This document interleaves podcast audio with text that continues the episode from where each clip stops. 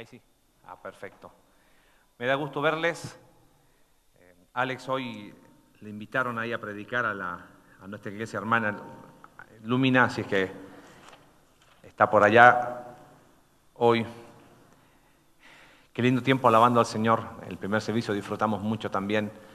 El, el saturar nuestra mente y algo que le decía a Rodrigo es que no nos pusimos de acuerdo, pero evidentemente sí, Dios te puso de acuerdo y te vas a dar cuenta por qué a medida que vamos avanzando en la predicación del día de hoy.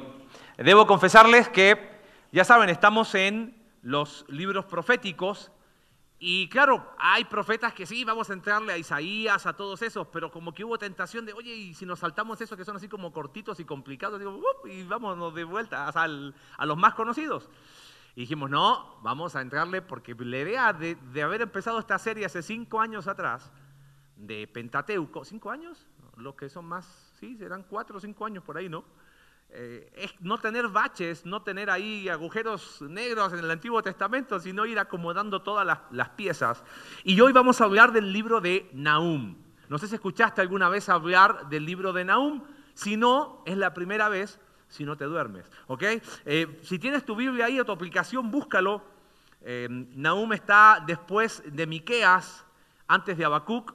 Eh, bueno, si te quedas igual, bueno, búscalo igual. Como que no te di mucha referencia con eso, pero está, créeme que está ahí. Si tienes Biblia impresa, es más complicado. Si tienes ahí la aplicación, pues ya ahí le picas y buscas Nahum y ahí va a aparecer. Y hoy te quiero animar un poquito a que me acompañes a hacer algo un poco diferente. Vamos a tener una predicación un poquito distinta porque la idea central es que te decimos, viste que te decimos, antes de dormirte, memorízate esto. Bueno, te lo vamos a decir al final, primero para que no te duermas, número uno. Y número dos, no va a tener la típica estructura de un sermón con puntos. No es que generalmente tratamos de tener una estructura. Hoy quiero que hagamos muchas conexiones. Ya que nuestro nombre es conexión vertical, vamos a hacerle honor a nuestro nombre. Entonces te pido que Trates de seguirme un poquito, espero no extenderme tanto como en el primer servicio, que terminamos a las 12. Eh, no, no, tanto, pero eh, a tratar de bajarlo un poquito, pero lo que te, animo es que puedas estar atando cabos, uniendo, diciendo, ah, ok, para darle un poco de sentido a este libro. Fíjate ahí en Nahum capítulo 1, verso 1 dice, profecía acerca de Nínive, libro de la visión que tuvo Nahum del Cos. Así que lo primero que sabemos del autor, que es Nahum, era que era de El Cos. El Cos no tenemos idea dónde estaba. No, hay información geográfica, eh, arqueológica. Algunos creen que estaba en el norte de Israel y que el nombre Nahum tiene que ver con Capernaum y que puede que él haya nacido ahí. Es una posibilidad. Tampoco eh, da mayor información para entender el libro, pero si prestaste atención al versículo que leí, es profecía acerca de quién? De Nínive. Eso ya nos enfoca y nos da el tema de este libro. ¿Recuerdas que otro libro hablaba de Nínive? Ya lo estudiamos. ¿Cuál? Jonás. Y vamos a ver ciertas cosas que nos van a llamar la atención. ¿Qué habla este libro sobre Nínive? Fíjate, versículo, capítulo 1, versículo 14 Dice, pero acerca de ti, Nínive, el Señor ha decretado, no tendrás más hijos que perpetúen tu nombre, extirparé de la casa de tus dioses las imágenes talladas y los ídolos fundidos, te voy a preparar una tumba porque eres muy infame. El libro, en un tema, está hablando de la destrucción de Nínive capital del imperio asirio, que era el gran imperio en aquel tiempo. Ahora, lo que está haciendo Nahum es, no está diciendo que fue destruida, está diciendo que va a ser destruida. Eh, se calcula más o menos el año 650. Ahora, te mencioné Jonás, porque Jonás predicó unos 120 años antes de Nahum. Ahora, hay una diferencia entre Jonás y Nahum muy interesante. ¿Te acuerdas de qué trataba el libro de Jonás? De un profeta que Dios le pidió que fuera a dónde? A Nínive a predicar un mensaje a quién? A los ninivitas de que se arrepintieran. Obviamente ya sabe la historia, Jonás no quiso ir y todo lo que hablamos, pero al final Nínive tuvo una especie de arrepentimiento que evidentemente a la luz del libro de Nahum duró muy poco. Ahora, lo que hace distinto a este libro es que Nahum no va a Nínive a predicar. Nahum predica sobre la destrucción de Nínive, pero se la predica al reino de Judá, al reino del sur. Entonces ahí es donde empieza uno a preguntar qué propósito tendrá este libro. Algunos dicen que Dios quiso dejar testimonio de que le dio oportunidad a Nínive a través de Jonás y como no se arrepintieron, ahora Nahum levanta testimonio, ves, estos no se arrepintieron. Es una opción, pero en realidad tendría más sentido si Nahum hubiese ido a dónde? A Nínive. Pero quiero que hoy, para entender este libro, te vuelvo a repetir, no quiero hoy que... Ah, ¿Y cuáles son los puntos de la predicación? Hoy no hay puntos, ¿sale? Venimos del fin de semana que estuvimos ahí invernal en el campamento de jóvenes mayores con Alex y nos dimos la libertad de hacer algunas cosas distintas nos invitaron a predicar a los dos y le digo, oye, ¿y si predicamos los dos, pero al mismo tiempo? Ay, nos subimos los dos, así que venimos medios locos, así que vamos a aprovechar el envión, ¿ok? Quiero que trates de seguirme a dónde vamos hoy. Soy Naum, hola, soy Naum, ¿ok? Ustedes son judíos, reino del sur, y yo vengo a predicarles que Asiria va a ser destruida. Entonces, tenemos que tratar de ponernos un poco en los zapatos de los judíos de aquel tiempo. Quizás algunos van diciendo y dicen, claro, en realidad este libro fue un ánimo para los judíos. Recuerden, yo soy Nahum, ustedes son pueblo de Judá. Y yo les vengo a decir, Nínive va a ser destruida. ¿Ustedes qué harían? ¡Uh! ¿No? El enemigo va a ser destruido. A ver. ¡Uh! Muy bien, gracias. Así, así se despierta, ¿no? Y y claro, de alguna forma, por supuesto que era así. Recuerda que los asirios eran el imperio más malo de aquel tiempo. Ellos, cuando conquistaban una nación, tomaban a los bebés y los estrellaban sobre las rocas, mujeres embarazadas les abrían el vientre, metían en agua hirviendo a las personas para quitarles la piel y colgarlos como trofeo de guerra y los llevaban como punta de lanza para ir asustando a las otras naciones. Su dios Dagón era con forma de pez, entonces tomaban anzuelos enormes y los ponían en la boca y nariz de las personas y vivos los arrastraban para infundir temor. Ahora, ese es nuestro enemigo. Y yo, aún vengo a predicarte a ti, Asiria va a ser destruida. ¿Y ustedes qué harían? Sí, ok, muy bien, ya está bien. Pero hay un, hay un problema con eso. Eso sería verdad si todos los judíos de aquel tiempo hubiesen tenido una fe ciega en Dios. Pero la verdad es que no era así. Quiero mostrarte hoy, vamos a ver un enfoque quizás un poquito distinto a este libro. Pero necesito, volver a repetir, que hagamos ciertas conexiones. No sé si Recuerda, si no, te lo voy a recordar yo. Vimos el libro de Isaías en tres domingos. Alex habló el segundo domingo de cómo la constancia va demostrando, ¿no? Confirma nuestra fe, nuestra creencia. Y él habló cómo Isaías, a pesar de predicarle a un pueblo que no le iba a escuchar, fue constante. Pero después nos mencionó dos reyes. Si no te acuerdas, yo te lo resumo rápido. Nos mencionó al rey Acaz y a Ezequías. Ahora, quiero que empieces a hacer ciertas conexiones. Te voy a, te voy a recordar un poco de Acaz. Acaz, eh, no sé si, Jesse, no te lo pedí, perdóname, si hay algún mapa de ahí de los que quedan ahí en el propio center, si no, no te preocupes. Acaz es rey en el sur. Todavía no ha caído el reino del norte, el, eh, Israel. Entonces, Acaz tiene miedo porque se está juntando el reino del norte de Israel con Siria para ir contra el reino del sur. Entonces acá, ahí está, gracias. Ahí está el reino de Judá, acá es el rey en el sur, y el reino de Israel, y no sé si alcanzan a ver ahí donde dice Damasco, ¿lo alcanzan a ver? ¿Sí? Esos dos reinos van contra Acaz. Entonces Acaz dice, ¿qué hago? Lo lógico hubiese sido, pido ayuda a Dios. Pero Acaz, ¿qué hizo? Ah, ah, Adivina dónde fue. Fíjate, si alcanzas a ver arribita, esquina superior derecha, que dice imperio asirio. Acá le dice al rey de Asiria, ven a socorrerme.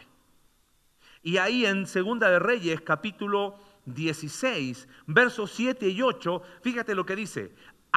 Se envió entonces mensajeros a Tiglat-Pileser, rey de Asiria, con este mensaje. Mira, ya que soy tu servidor y vasallo, ven y líbrame del poder de Siria y del rey de Israel que se han puesto en mi contra. Acá también juntó la plata y el oro que había en el templo del Señor y en el tesoro del palacio real y se lo envió todo al rey de Asiria como un regalo. Acaz, en vez de confiar en Jehová, decide poner su confianza en quién? En Asiria. ¿Y cómo te demuestro la confianza? ¿De dónde está el oro del templo? Bueno, Jehová, perdóname, pero, pero entre tú, Jehová, y Asiria, no hay por dónde, ahí te va todo el oro del templo. Adivina qué hizo Asiria. Obviamente que lo traicionó. Invadió Judá y terminó imponiendo un impuesto. Pasan los años, el reino del norte es destruido por el imperio y llegamos a los tiempos del rey Ezequías. En aquel tiempo Ezequías como que dijo, yo no le voy a pagar impuestos a estos asirios. Pero de repente los asirios empezaron a avanzar sus tropas hacia el reino del sur. Y mira la reacción de Ezequías. Segunda de Reyes, capítulo 18, verso 13 en adelante. En el año 14 del reinado de Ezequías, Sennacherib, rey de Asiria, atacó y tomó todas las ciudades fortificadas de Judá. Entonces Ezequías le envió este mensaje al rey de Asiria que se encontraba en Laquis. He actuado mal. Si te retiras, te pagaré cualquier tributo que me impongas. En vez de Ezequías buscar ayuda en Jehová, ay, perdón, rey de Asiria, perdónanos, hemos actuado mal, te dejamos de pagar el impuesto. ¿Cuánto te debemos? Te pago lo que quieras. Y el rey de Asiria le impuso a Ezequías, dice rey de Judá, un tributo de 9.900 kilos de plata y 990 kilos de oro. Pregunta del millón, adivina de dónde sacaron la plata y el oro. Del templo de Jehová. Otra vez Dios pagando los platos rotos de la desconfianza de los judíos en su Dios. Así que dice, Ezequías le entregó a Sennacherib toda la plata que había en el templo del Señor y en los tesoros del palacio real. Quitó las puertas y los quiciales del templo del Señor, el oro con que él mismo los había cubierto, y se lo entregó al rey de Asiria. Ezequías había restaurado el templo en un momento de confianza en Jehová, pero ahora que, que, Asiria estaba ahí, y bueno, Señor, yo lo dejé para ti, pero, pero está el asirio. Yo lo puedo resumir en un concepto. Es como que el pueblo de Judá estaba embrujado por Asiria. Es como que amaban a Siria, ¿entiendes?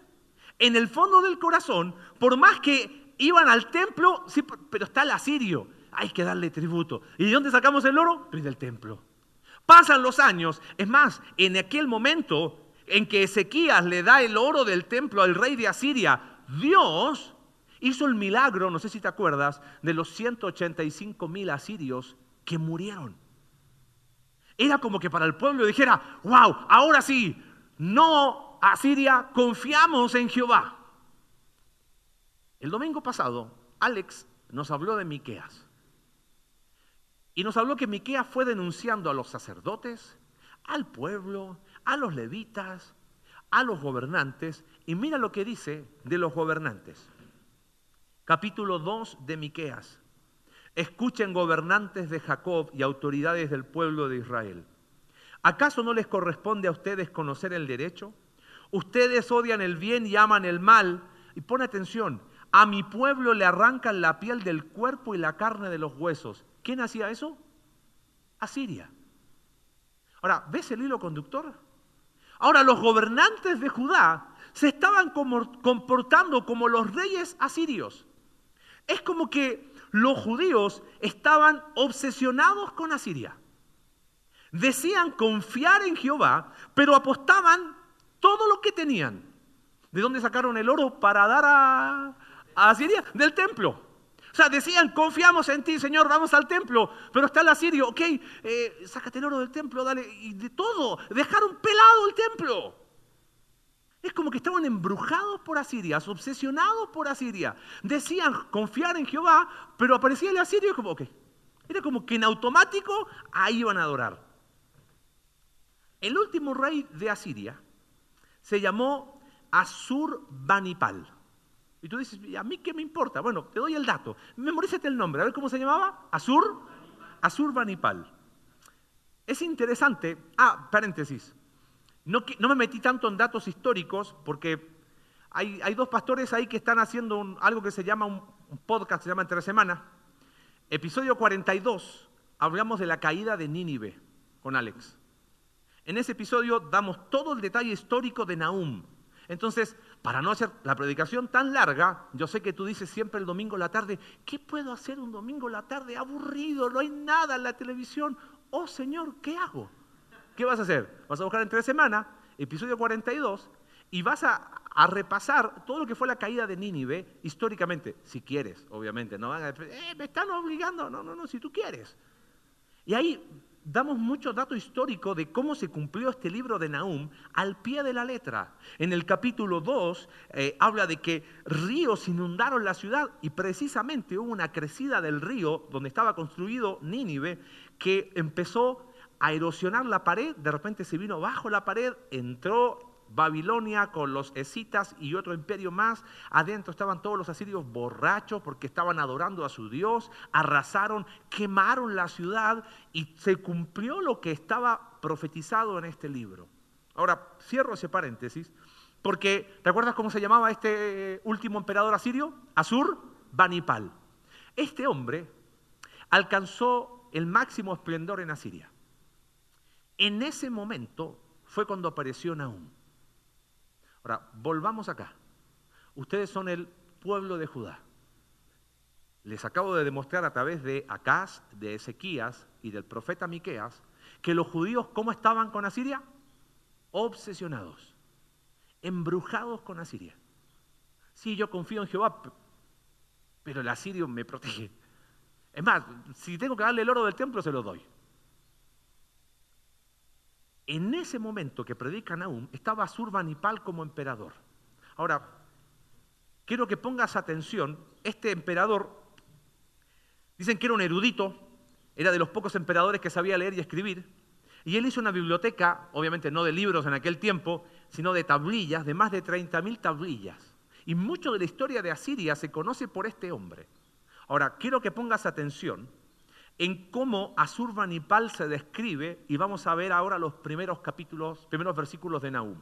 Dice así: Asurbanipal, el poderoso rey, rey del universo, rey de Asiria, rey de las cuatro regiones del mundo, rey de reyes, príncipe incomparable, que desde el mar superior al inferior domina y ha sometido a sus pies a todos los gobernantes hijo de Sardaón, el gran rey, el rey poderoso, rey del universo, rey de Asiria, virrey de Babilonia, rey de Sumer y Akkad, nieto de Sennacherib, el poderoso rey, rey del universo, rey de Asiria, soy yo. Humilde el muchacho, ¿no? Ahora, guarda esa descripción y vamos a ir a Nahum capítulo 1, versículo 2. Escúchame bien, ustedes son judíos Ustedes están, bueno, el pueblo está obsesionado con quién? Con Asiria. Están obsesionados con Asurbanipal. Asurbanipal es el rey del universo. Asurbanipal es el rey de reyes. Él es el que nos ha protegido. Y de repente aparece un loco de la guerra que se llama Nahum, predicando un mensaje que dice así, el Señor es un Dios celoso y vengador Señor de la venganza, Señor de la ira. El Señor se venga de sus adversarios. Es implacable con sus enemigos. El Señor es lento para la ira, imponente en su fuerza. El Señor no deja a nadie sin castigo. Camina en el huracán y en la tormenta. Las nubes son el polvo de sus pies. Increpa al mar y lo seca. Hace que todos los ríos se evaporen. Los montes Basán y Carmelo pierden su lozanía. El verdor del Líbano se marchita. Ante él tiemblan las montañas y se desmoronan las colinas. Ante él se agita la tierra, el mundo y cuanto en él habita. ¿Quién podrá enfrentarse a su indignación? ¿Quién resistirá el ardor de su ira? Su furor se derrama como fuego, ante él se resquebrajan las rocas. ¿Te das cuenta qué está haciendo Nahum? ¿Por qué te di todo el contexto de recién? Porque es como que Nahum está haciendo un nítido contraste entre quién es Dios y quién es quién. Asiria. ¿En serio ustedes creen que ese es el rey del universo? Dice Nahum. No. ¿Ustedes creen que Él es poderoso? Las nubes son el polvo de los pies de Jehová. ¿Ustedes creen que Él tiene fuerza? ¿Sabes que el Señor es lento para la ira, pero es imponente en su fuerza? las colinas se derriten ante Él. ¿Cuál piensas que fue la reacción de los judíos de aquel tiempo? ¿Aplaudir y decir, wow, Jehová está con nosotros? Yo aquí donde creo que está el punto de este libro y donde quiero que podamos ir tomando estos cabos haciendo un paquete, metiéndolo en la licuadora y yéndolos con una lección muy profunda hoy. Nahum profetiza contra Asiria, pero profetiza contra Asiria al pueblo de Israel. Pueblo de Israel que estaba obsesionado con Asiria. Pueblo de Israel que estaba hechizado por Asiria. Pueblo de Israel que una y otra vez una y otra vez, a pesar de los milagros que Dios había hecho, como de los 185 mil, seguían poniendo su confianza en Asiria. Entonces, la profecía de Nahum es como un parteaguas. Para aquellos que confiaban en Dios, era una palabra de ánimo. Dios no está dormido. Sí, el asirio ha destruido todo, pero ves, versículo 7. Bueno es el Señor. Es refugio en el día de la angustia y es protector de los que en Él confían. Para quienes habían confiado en Dios, la palabra de Nahum era una palabra de ánimo. Era una palabra de, de, que, de que hay esperanza. Pero para quienes habían puesto su confianza en Asiria, las palabras de Nahum eran vergüenza, dolor, desilusión y desesperanza. Si con Isaías aprendimos que constancia confirma creencia, este libro, ¿sabes qué nos enseña? Que confianza demuestra creencia. Quisiera hacer una analogía con mucho respeto, porque a lo mejor va a decir, oye, pero creo que es la mejor forma de bajar esto práctico. Si tú te das cuenta, la presentación que hace Naum es como, no sé si te gusta el boxeo o no, a mí me gusta, eh, más y, llegamos a México y es como, wow, llegamos a la, cuna, a la meca del boxeo. Pero si tú si no sabes, el boxeo mueve mucho dinero. ¿Sabías o no? ¿Por qué mueve mucho dinero? ¿Dónde son las la mayoría de las mejores peleas de box? En Las Vegas. Y en Las Vegas hay apuestas. Quiero hacer una, es una analogía, no estoy diciendo que es así, es para poder entender el mensaje de Nahum y para que podamos bajarlo en la práctica nosotros. Nahum es como que presenta un, ¿cómo sería? Un duelo de titanes. En esta esquina, Asiria. ¿Cómo se presentaba Asiria? Rey del universo, rey. ¿Y quién estaba con Asiria? La verdad, la mayoría de los judíos. Pero ya te voy a demostrar cómo lo hacían. Y Nahum viene y dice, Señor es un Dios celoso y vengador, y empieza a hacer toda la descripción que hay. En esta pelea, de alguna forma,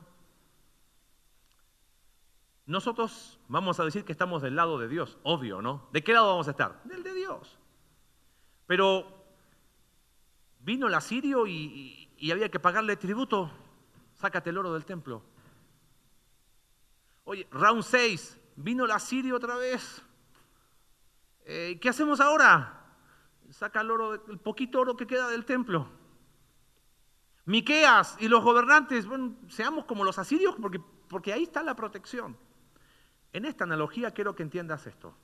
Yo creo que todos nosotros hubiésemos estado con el cartel Dios arriba, ¿sí o no? ¿Sí? I love Dios. Pero imagínate esta escena. Está el papá con el hijo.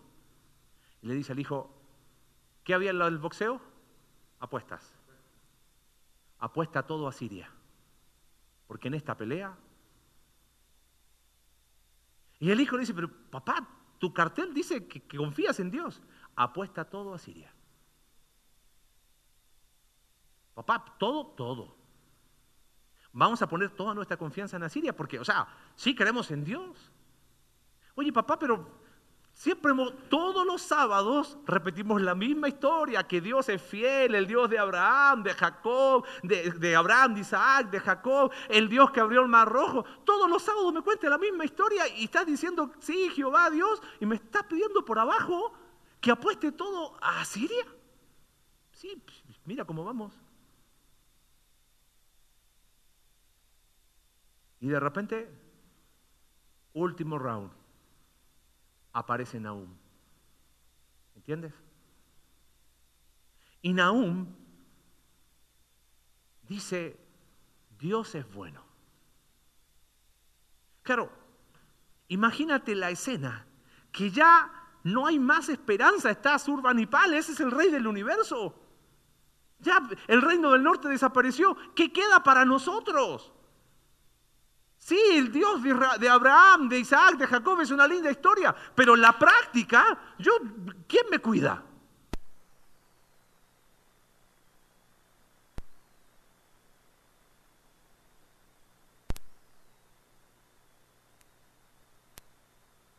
Y Nahum aparece. Y él dice, bueno es el Señor. Bueno es el Señor.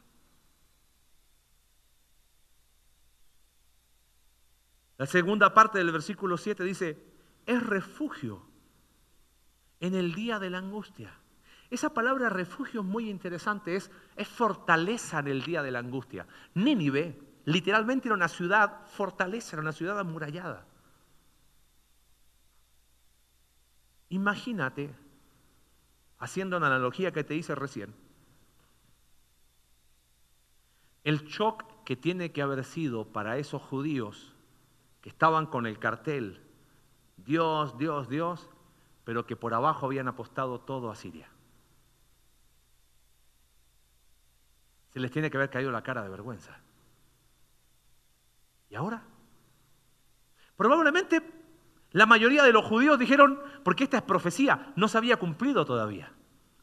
Ah, este Nahum es un profeta más loco como Miqueas, como todos los que había, como Oseas, acuérdate que Oseas, hasta la esposa le fue infiel. Vamos a caer en este Nahum. Ahora yo me imagino la reacción de otro grupo. Probablemente los menos. Que ya veían que no había esperanza. ¿eh? Y aparece Nahum. Y dice, Jehová es bueno. Y me imagino aquel papá diciéndole al hijo, ¿ves? ¿Ves que era verdad la historia? ¿Ves que, Dios iba a aparecer y, va a hacer algo? Pero papá todavía no aparece, pero ese Nahum es un profeta. Y sabes que no solamente dice que el Señor es bueno, sino que Él es refugio. Y Él conoce a los que en Él confían. Y Él sabe que yo confío en Él. Yo no fui de los que por abajo apostó todo a Siria. Ahora, ¿por qué te dice todo ese contexto? Porque muchas veces de Nahum se conoce solamente ese versículo 1.7 totalmente descontextualizado. Ahora entiendes el peso que tenía ese versículo. La pregunta ahora viene para nosotros. Si confianza demuestra creencia, ¿en qué grupo hubieses estado tú? En aquellos que hacían toda la porra por Dios, pero por abajo, hey, apuéstele todo a Siria. Porque por las dudas, mejor ir por, por las dos puntas, ¿no? Mira, hemos hablado tanto de los ídolos. Ya sabemos que nuestro corazón tiende a los ídolos. Ya sabemos que nuestro corazón es una fábrica de ídolos. Ya sabemos que tenemos distintos tipos de ídolos. Ídolos de seguridad, ídolos sociales, ídolos de relación, ídolos de aceptación. Ya vimos en el libro de Oseas que vamos contándonos narrativas para que esos ídolos sigan ahí en pie. Es más, probablemente esta mañana le diste un beso a tu ídolo y te veniste a adorar al Señor. La pregunta que yo me hago en esta mañana es, ¿qué tienen esos ídolos? Que a pesar de que me fallan una y otra vez, sigo poniendo mi confianza en ellos. Decimos que confiamos en Dios, pero apuesto a todos los ídolos que están a mi alrededor. ¿Qué provocan a un 1.7 en mi corazón? ¿Provoca ánimo? ¿O vergüenza de decir, Señor, ¿Confianza o agachar la cabeza? No te pregunto que identifiques tu ídolo porque todos tenemos uno. Todos. Mi pregunto es, ¿qué tienen esos ídolos que nos tienen embrujados? ¿Qué tienen esos ídolos que seguimos pegados ahí una y otra vez? Estamos rodeados de, dos, de dioses que nos fallan. Nahum, si pudiésemos colocarle un subtítulo abajo, Nahum, profecía contra los dioses que fallan. Y aún así somos igual que el pueblo de Israel. Seguimos confiando. Hay que darle el oro, hasta el oro del templo le damos.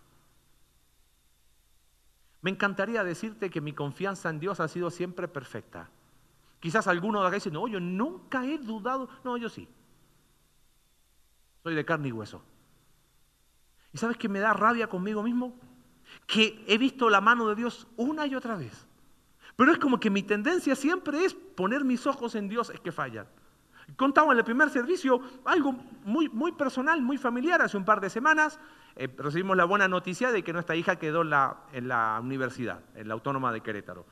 Había pedido consejo a un amigo que hace clases ahí. Le dije, amigo, ¿cómo es? Dime la, la neta, ¿cómo es? Mira, te voy a decir una sola cosa. Dile que estudie como una burra. Así me dijo. Que estudie, que estudie, que estudie. Y si tiene que hacerlo una, dos, pero que estudie. Claro, una privada no era opción para nosotros. Gracias a Dios quedó y nos pusimos muy contentos. Pero ¿sabes? ¿Te puedo confesar cuál fue mi siguiente pensamiento? Bueno, ¿y, ¿y, los gastos? ¿Y cómo le vamos a hacer? ¿Y va a necesitar esto y esto? ¿Y por qué no estudió una carrera que es solamente mejor de lápiz y cuaderno? ¿Por qué una carrera con tantos material? ¿Y por qué? Y y otra vez me di cuenta que aunque sé que los asirios me fallan una y otra vez, mi tendencia sigue siendo la misma. Porque no confío.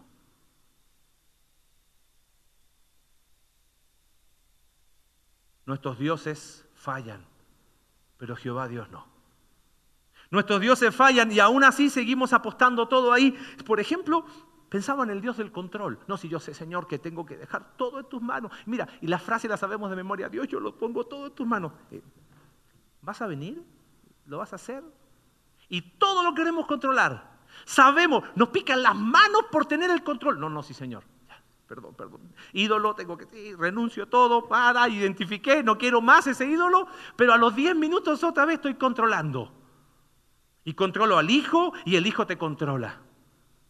Y, controlas al esposo y el esposo te controla. Y controlas a la esposa y la esposa te controla. Y controlas a tu novio y tu novio te controla. Y dice, no, no me controla. Pero si él hace A, estás feliz. Si hace O, estás triste. Y control. Y, y los padres, todo alrededor de los hijos. Si el hijo está bien, los padres están bien. Si el hijo está mal, los padres están mal. El hijo tiene 40 años, pero ahí están los papás. Ah, ah, ah. Control. Y sabemos, ¿sabes qué? Sabemos que fallan. Pero estamos embrujados por nuestros ídolos. sabes que tu esposo va a fallar. Sabes que tu esposa va a fallar porque no es perfecta. Pero pongo ciegamente toda mi confianza en Él. Otra vez, este asirio. Y otra vez, apuesto todo. Sí, Señor. Ey, apuéstale todo, ¿eh? hasta el oro del templo. Lo más sagrado que puedes tener. Ahí está el ídolo de, del Redentor. No, no, no, si yo, yo, yo sé que, que, Dios tiene que obrar en él o en ella, pero yo le voy a ayudar. Ya, sufres, yo sufriré contigo, dame un poquito de, de, de tu sufrimiento. Y queremos ser corredentores para las personas y ahí está ese ídolo. Ahí está el ídolo de la seguridad, de la estabilidad económica. Y uno dice, Señor, yo no te pido que me hagas rico, yo lo único que te pido es no llegar arrastrando a la quincena. Y miramos atrás y vemos que Dios ha sido fiel una y otra vez, una y otra vez, una y otra vez, una y otra vez. Pero ¿cómo estoy embrujado por los asirios? ¿Cómo una y otra vez digo, sí, Señor, por abajo ha puesto todo? Y aparece Nahum y dice, bueno es el Señor. Y digo, sí, yo que puse toda mi confianza otra vez ahí. ¿Cuál fue el ídolo que te falló? Y en serio otra vez vuelves a confiar en Él. Una y otra vez. Fíjate, un ídolo más sutil. ¿Cuántas veces hemos dicho, mira, yo no tengo ningún problema si tengo que enfrentar situaciones difíciles, pero mientras tenga que salud, va todo bien y de repente enfermedad. ¿Y? No, si yo... Yo creo que es una cuestión de confianza. Leí esta mañana el Salmo 39 y me llamó la atención esta porción. Dice, hazme saber, Señor, el límite de mis días y el tiempo que me queda por vivir. Estaba David angustiado. Hazme saber lo efímero que soy. Muy breve es la vida que me has dado. Ante ti, mis años no son nada. Un soplo nada más es el mortal. Un suspiro que se pierde entre las sombras. Ilusorias son las riquezas que amontona, pues no sabe quién se quedará con ellas. Y mira la pregunta que hace David. Y ahora, Señor, ¿qué esperanza me queda? La respuesta de David es genial. Mi esperanza he puesto en ti. Señor, ¿y, en quién confiar? Y Nahum aparece y hace, es un parteaguas. Querido, Jehová es bueno. Pero no para la frase eh, tipo redes sociales. Dios, ¿cómo es? Eh, Dios, es, Dios es bueno, siempre es bueno, bueno, ya ni sé cómo es, pero, ay, la, y, la, y la tiras ahí y en todo tiempo Dios es bueno, algo así, qué sé yo. Es bueno porque es su carácter, que no cambia. Lo que cambiamos somos nosotros, que vamos detrás embrujados por el asirio embrujados por el Dios del control, por el Dios del redentor, por el Dios de la seguridad, por el Dios de la salud, por el Dios relacional, por el Dios de la aceptación, dioses, dioses y dioses y dioses. ¿Sabes? Nahum 1.7 no es una promesa de escape. ¿eh? Ay, Jehová es bueno, es refugio en el día de la angustia. Estás pasando angustia, Dios te va a librar. No tengo idea si te va a librar, pero de que Él es refugio, Él es refugio. Y si toca pasar por valle de sombra, Él sigue siendo refugio. El tema es una cuestión de confianza, porque confianza demuestra la creencia. Y ahí es donde se alimentan las tres. Porque constancia confirma creencia. Confianza demuestra creencia. Y cuando hay constancia, hay confianza. Es una cuestión de confianza. Así que Nahum se levanta esta tarde a darnos un mensaje para nosotros. De que Él es bueno y que Él es fortaleza. Cuando todos los ídolos en los cuales tú y yo confiamos caen, Él está ahí. Y Él conoce a los que en Él confían. Quizás fuiste parte del, en esa analogía que usé, fuiste parte del grupo de aquellos que, que sí, que estaban confiados en Dios y que, y que sí, y que al final. Pero quizás tú dices, qué vergüenza. Porque a pesar de tantas muestras de bondad de Dios, yo era de los que decía, sí, Dios, Dios, pero por abajo apostaba todo a dioses que fallan. A veces somos tan soberbios y orgullosos que la vergüenza nos paraliza. No, Señor, no puedo. Acercarme a ti otra vez y otra vez volví a desconfiar soy una porquería de persona, no, no merezco. Y la vergüenza nos paraliza. Me encanta a mí el pasaje de Hebreos capítulo 4, porque el autor de Hebreos les dice, ¿se dan cuenta que por la desobediencia el pueblo de Israel no entró en el reposo? Bueno, ustedes van por el mismo camino, dice el autor de Hebreos. ¿Qué hacemos? La invitación es preciosa. Así que acerquémonos confiadamente al trono de la gracia para recibir misericordia y hallar la gracia que nos ayude en el momento que más la necesitamos. Sabes que ese asirio que en el cual has puesto quizás tu confianza te ha fallado, te está fallando y te va a fallar. Pero Jehová es bueno. Es refugio en el día de la angustia. Y conoce a los que en Él confían. Acércate confiadamente.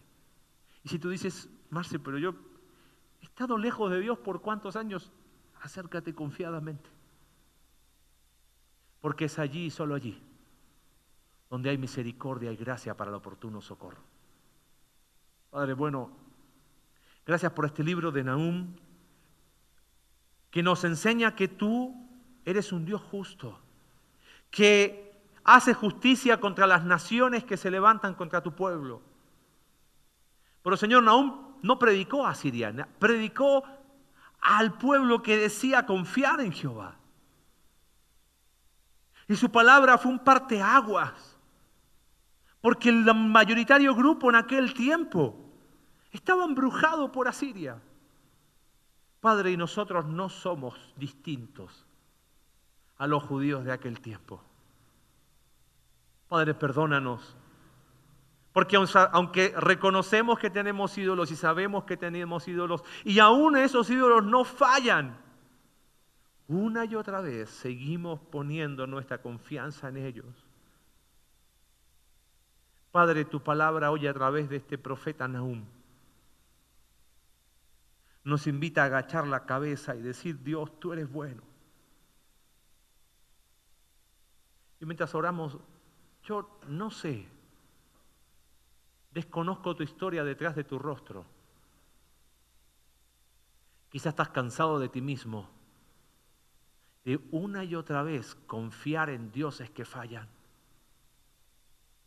La invitación de Jesús es acércate confiadamente. Acércate pero con confianza. Otra vez y otra vez. ¿Y va a haber consecuencias? Sí. Y, una vida donde decimos creer en Dios, pero apostamos todo por abajo al asirio, tiene consecuencias. Pero la invitación sigue en pie, acércate confiadamente al trono de la gracia. Porque Jehová es bueno. Es refugio en el día de la angustia y Él conoce a los que en Él confían. Gracias Padre por tu palabra. Yo te pido que pueda tu Espíritu Santo, que es el quien enseña como nos, nos explica el libro de Juan, pueda tomar tu palabra y pueda aplicarla a la necesidad personal de cada uno de mis hermanos. Que ellos puedan identificar que lo que necesitan es confianza en ti. Gracias Señor porque a pesar de nuestra infidelidad, tú permaneces fiel. Gracias Padre por tu palabra. Oramos en el nombre de Jesús. Amén.